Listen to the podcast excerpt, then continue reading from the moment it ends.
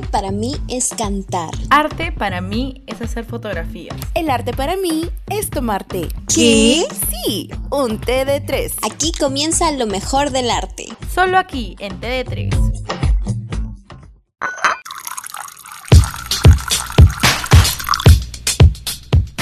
Cuando fotografías a una persona en color, fotografías solo su ropa. Pero cuando las fotografías son en blanco y negro, puedes llegar hasta su alma. Hoy en TD3, blanco y negro en el cine.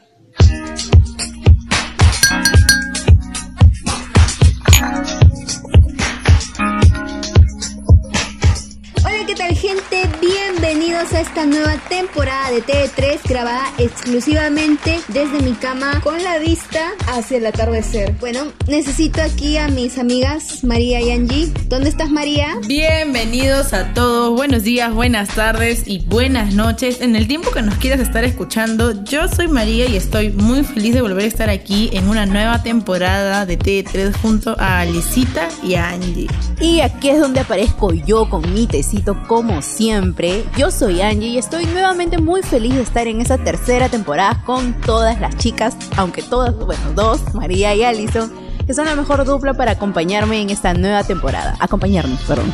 Yo me robé el show. Y hablando de esta nueva temporada, hemos traído unas buenas cosas de qué hablar, ya que nos hemos tomado un año sabático bien grande, pero ese año sabático bien grande ha servido para hacer como que una limpia mental de lo que tenemos para ustedes en todos estos capítulos que se vienen. Claro, y adicional a lo que dice Alicita, también queríamos comentarle de que ya vamos a cumplir un año al aire, un año haciendo podcast, un año haciendo productos, comentándoles, contándoles cosas sobre el arte de nosotras para ustedes. Como dice María, es el arte que en muchos podcasts no lo encuentras porque muchas veces, sin mentir, puede ser aburrido y nosotras tres chicas favoritas lo contamos de una manera muy especial. Así que ya ni te imaginas todo lo que va a venir en esta tercera temporada.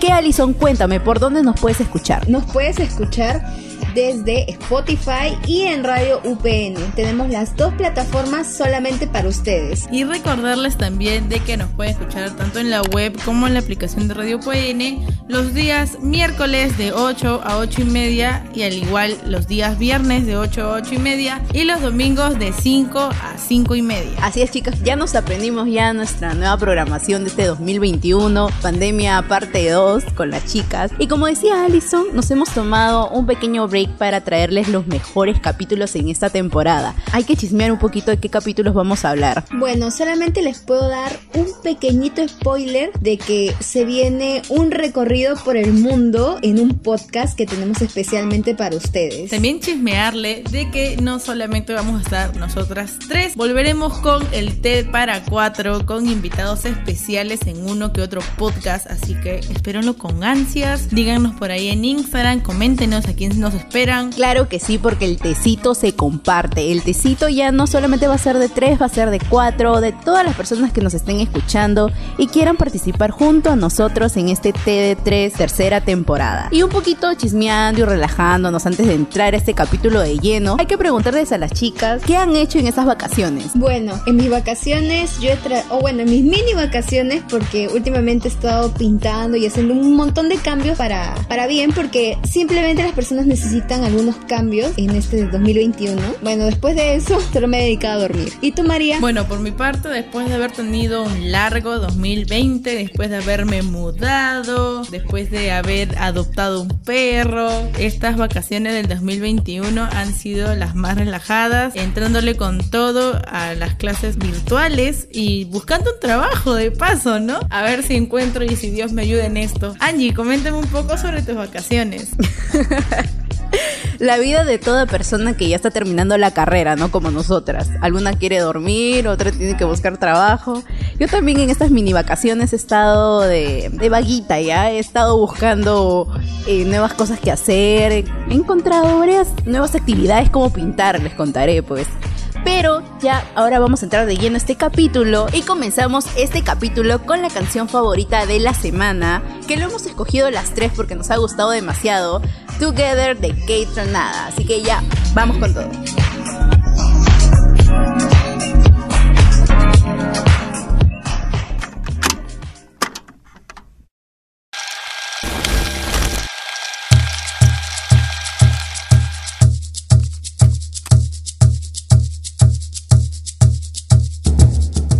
Comenzando con el capítulo de hoy, tenemos un tema que se nos ha venido a la mente ya que últimamente la tendencia ahora es volver al pasado, o sea, volver al blanco y negro que se utilizaban en las películas de antes, ya que en Netflix o incluso en plataformas como Disney Plus han venido series o películas como por ejemplo Canción sin nombre o WandaVision, que es la favorita de estas dos niñas, Angie y María.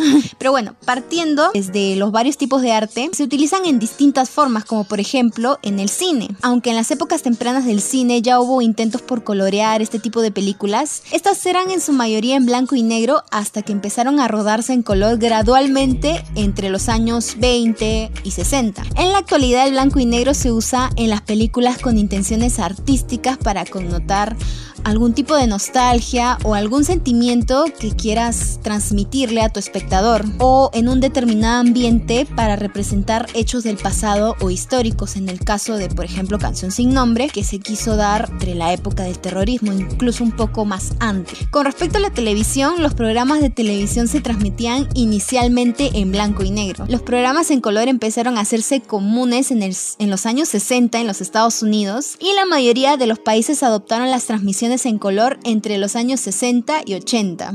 Muy cierto, Lisita. Yo recuerdo mucho lo que me decían mis abuelos y sobre todo mis padres también cuando comenzó esta, esta moda, ¿no? Por los televisores de color y la verdad es que eran un poco complicados conseguirlos ya que eran demasiado caros. Pero ahora, como todos sabemos, la televisión a color y sobre todo la calidad 4K es lo que más se vende en todas las tiendas. Y hablando sobre calidad y lo que vemos normalmente en la televisión también es la fotografía. Así que las fotografías al principio eran normalmente de blanco y negro o en sombra sepia. Y aunque las fotografías de color recién aparecieron aproximadamente a mitad del siglo XX, el blanco y negro todavía se sigue usando para retoques, para retratos o paisajes, dependiendo del uso de cada fotógrafo. Y antes de pasar al siguiente, a, a lo siguiente, quiero comentarles, Angie, ¿alguna vez o todavía sigues comprando periódicos? Todavía, amiga, tenemos que enterarnos del chisme sea como sea, así que seguimos pidiendo periódico por mi casa y lo seguimos leyendo. Claro, y coméntame, ¿todavía ves algunas cosas en blanco y negro?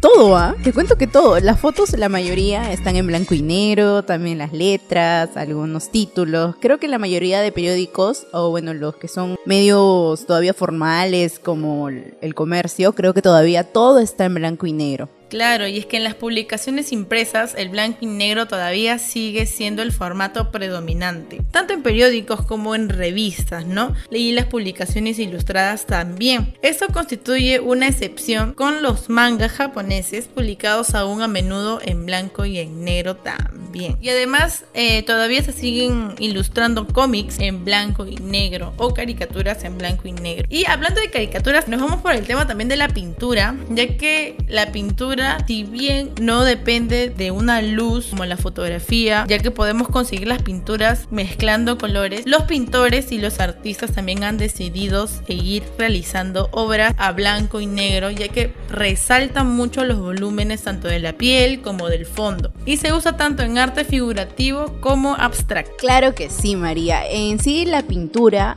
eh, es muy bonita en colores, pero también nos han dado cuenta que en blanco y negro, y sobre todo el negro, eh, trae otra connotación, ¿no? Siempre es como que un poco de misterio o los volúmenes de algunos objetos que aparecen como que le da un poquito más de, de realce, de miedo, de que algo va a pasar, ¿no? Te da cuenta una historia en sí. Y ahora entrando un poco más en lo que venimos a hablar con las chicas, que es el cine, les cuento que el color es parte esencial de él. Ha estado en las obras desde hace miles de años y la expresión y simbolismo de cada color pueden tener un gran significado. ¿Se acuerdan chicas de cuando hablamos del significado de los colores en el cine? ¿Cómo no acordarme de ese capítulo si fue mi favorito? Claro, me acuerdo bastante de ese capítulo. ¿ah? ¿Cuáles fueron sus colores favoritos chicas en el cine? ¿Cuál les llama más la atención? Bueno, a decir verdad, a mí me gustan bastante eh, los colores eh, que se combinan bastante con el morado y el rojo, por ejemplo. Personalmente a mí me gusta mucho la combinación del azul y del verde para situaciones bien tensas. Justo también me, me obsesioné mucho con una serie que se llama How to Get Away Murder. Cuando iba a suceder asesinatos, justo ponían el verde y el azul y, y te daba esa frialdad y esa frivolidad de cómo las personas asesinaban a otras personas, pues, ¿no? Es que les cuento, pues, el color en el cine es súper importante, pero comenzó como una secuencia de fotogramas sin color. La realidad estaba atrapada y se podía reproducir cuantas veces quisiera. Aunque la tecnología a finales del siglo XIX y principios del siglo XX no era suficiente buena para poder reproducir el color real de las cosas. Con el tiempo la práctica mejoró y el color llegó a las salas de cine, pero ciertos directores han prescindido del círculo cromático para concentrarse en la escala de grises. Sin duda el formato monocromático en las películas da totalmente una carga diferente como los hemos visto últimamente. Las hace atemporales y el lenguaje visual juega un papel mucho más importante. La fotografía debe ser mucho más cuidada y las sombras se convierten totalmente en protagonistas. Tienes mucha razón, Angie. Las sombras se convierten en los protagonistas, muchas veces hasta opacando a los directores. A decir verdad, los directores que han optado por grabar estas cintas en el color original del cine, a veces han sido porque o bien les gusta la estética del blanco y negro, o también porque se les ha cortado el presupuesto, como es en el caso de Melina León, eh, con Canción Sin Nombre, que ella misma dijo que por cuestiones de presupuesto no había alcanzado el blanco y negro. Así que, bueno, deberíamos hacer un corto donde tendríamos que utilizar el blanco y negro, ya que no tenemos mucho presupuesto ahorita que digamos, ¿no? Aunque María es una capaza ¿ah? en postproducción, la puedes poner a editar los colores y hacer el talonaje y normalazo. Pero sí, tienes mucha razón. Bueno, en fin, este blanco y negro simplemente hace que nuestra realidad sea una poesía visual, haciendo que evoquemos sentimientos nostálgicos y artísticos. Por ejemplo, Angie, ¿tú recuerdas que tenías un blog donde tenías un montón de fotografías en blanco y negro? ¿Aún lo conservas? Claro que sí, Ali. Eh, no es un blog, es casi mi portafolio y sí, está lleno de fotos en blanco y negro, pero los llené un poquito de color. Pero tienes razón porque el blanco y negro jala mucho la atención de las personas un poquito que les gusta la fotografía en blanco y negro. Es como que una nueva moda, así que es un boom. Así que les aconsejo hacerlo en la mayoría.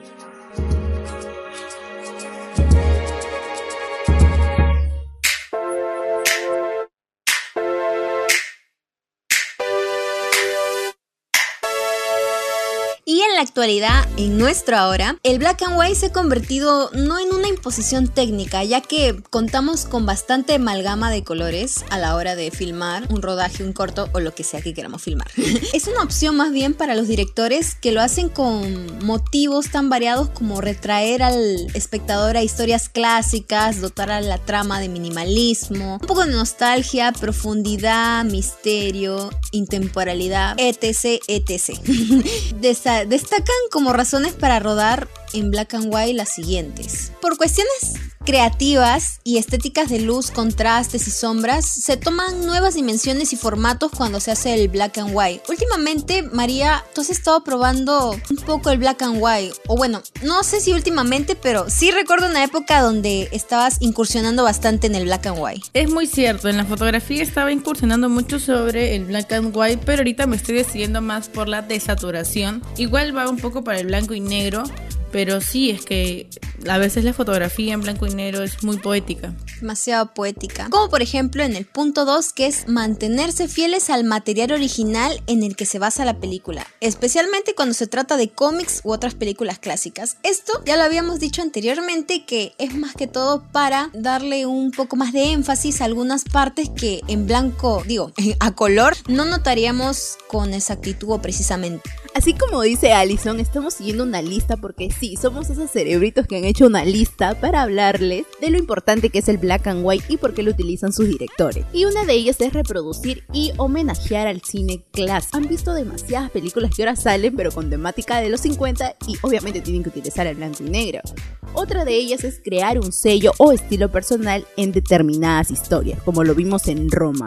También es reducir la carga violenta de ciertas escenas o secuencias.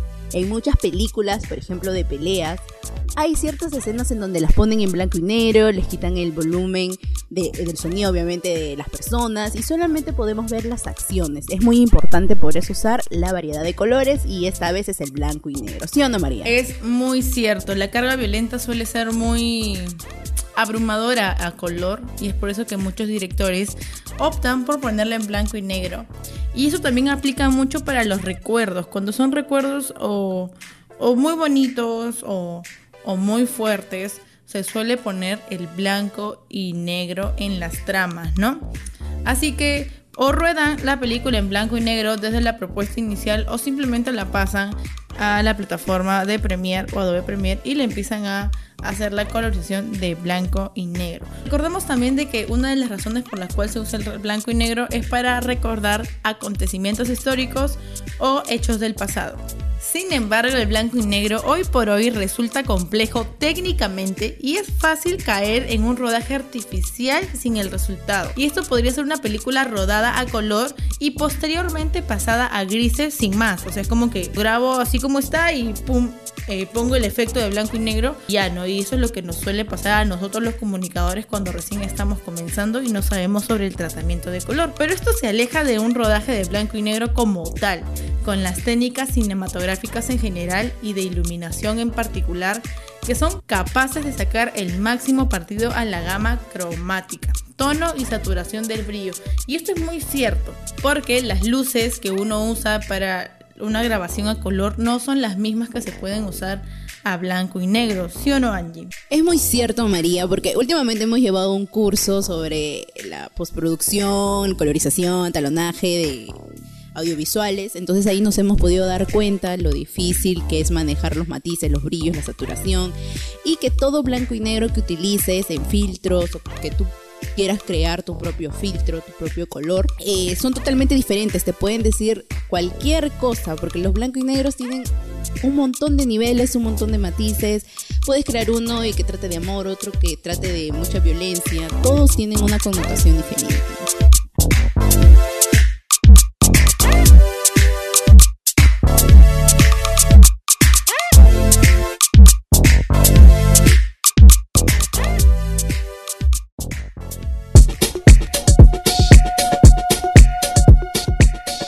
Bueno, dejando de lado este tema teórico un poquito, ya que han visto mucho texto, eh, te venimos dejando algunas recomendaciones, unas cinco recomendaciones actuales de qué ver o qué películas ver en blanco y negro. En primer lugar tenemos a Blancanieves, y no, no es la Blancanieves de Disney, es otra Blancanieves. Escrita y dirigida por Pablo Berger. Y Blancanieves es una interesante película que no solo se rodó en blanco y negro, sino que también se rodó sin voz alguna, o sea, cine mudo emulando al clásico cine mudo de los comienzos de la historia del cine, obteniendo ni más ni menos que 10 premios Goya entre película. Wow. Le ganó a esta Blancanieves de Disney. Protagonizada por Macarena García y Maribel Verdú, la película realiza una libre adaptación del clásico cuento de los hermanos Grimm, el que cuenta la historia de Carmen, una joven atormentada por su terrible madrastra durante los años de España en los años 20. Con tal de huir de su pasado, la joven escapará de su hogar y emprenderá un viaje apasionante con un grupo de enanos toreros quienes se convertirán en sus nuevos amigos. Así que ya saben chicas, si algún día quieren,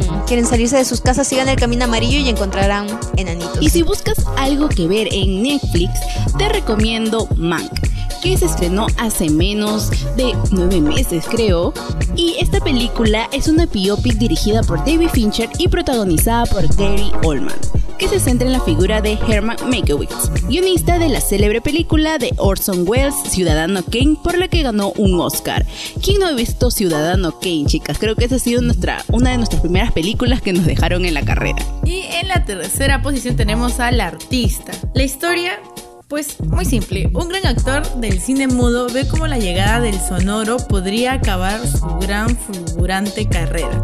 Mientras tanto, una simpática aspirante actriz se convierte en la sensación de este nuevo tipo de cine. El blanco y negro y que fuera una cinta muda hicieron que su financiación fuera de lo más complicada, pues gracias al productor Thomas Lackman, el filme llegó hasta lo más alto y se llevó el Oscar a Mejor Película. Y si quieren ver una película que sea un poquito más familiar, parece les recomiendo Nebraska. Esta película de Alexander Payne consiguió reunir las alabanzas de toda la crítica especializada durante su año de estreno.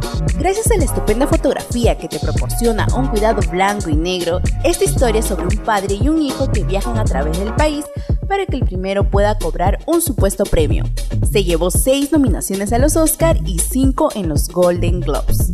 Y para terminar con esta sección de recomendaciones, te recomendamos Frances Ha, mismo director que hizo Historia de un matrimonio, así que veamos qué nos tiene guardadito acá. Esta historia se trata eh, de un joven de 27 años llamado Frances que decide cortar por lo sano y perseguir el sueño de ser una gran bailarina en una compañía de danza de Nueva York. O sea, ¿se imaginan?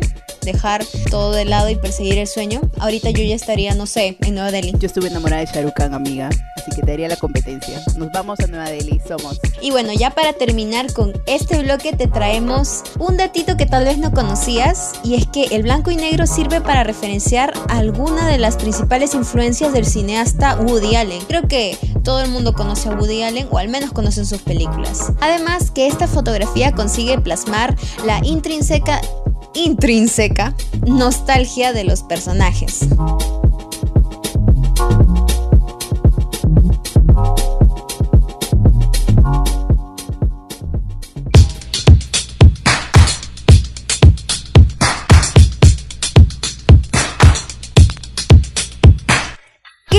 Capítulo hemos tenido el día de hoy? Hemos venido con todo para la tercera temporada este 2021. El blanco y negro creo que últimamente está en todas las películas, creo que ya todos los directores es como que en su, en su lista de películas que han hecho han tenido que tener o van a hacer una película en blanco y negro y por eso nos ha gustado hablar de ese tema, ¿sí o no, Alison? Exactamente, próximamente nosotras también seremos unas futuras directoras que tendremos sí o sí un blanco y negro en nuestro portafolio. ¿Sí o no, María? Esto es muy cierto. Obviamente seguiremos incursionando en el cine, en la fotografía, en los cortos, haciendo tanto películas de color como de blanco y negro.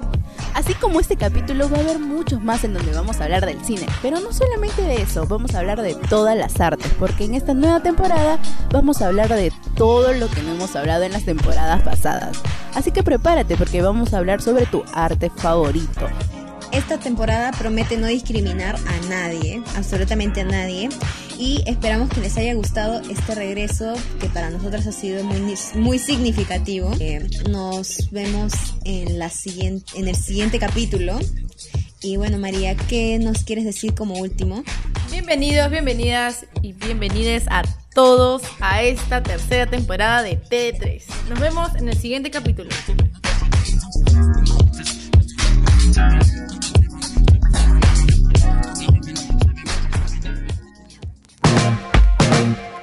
¿Te gustó? ¿Quieres más? Pues te traeremos más, pero en el siguiente capítulo de TD3 con María Alison y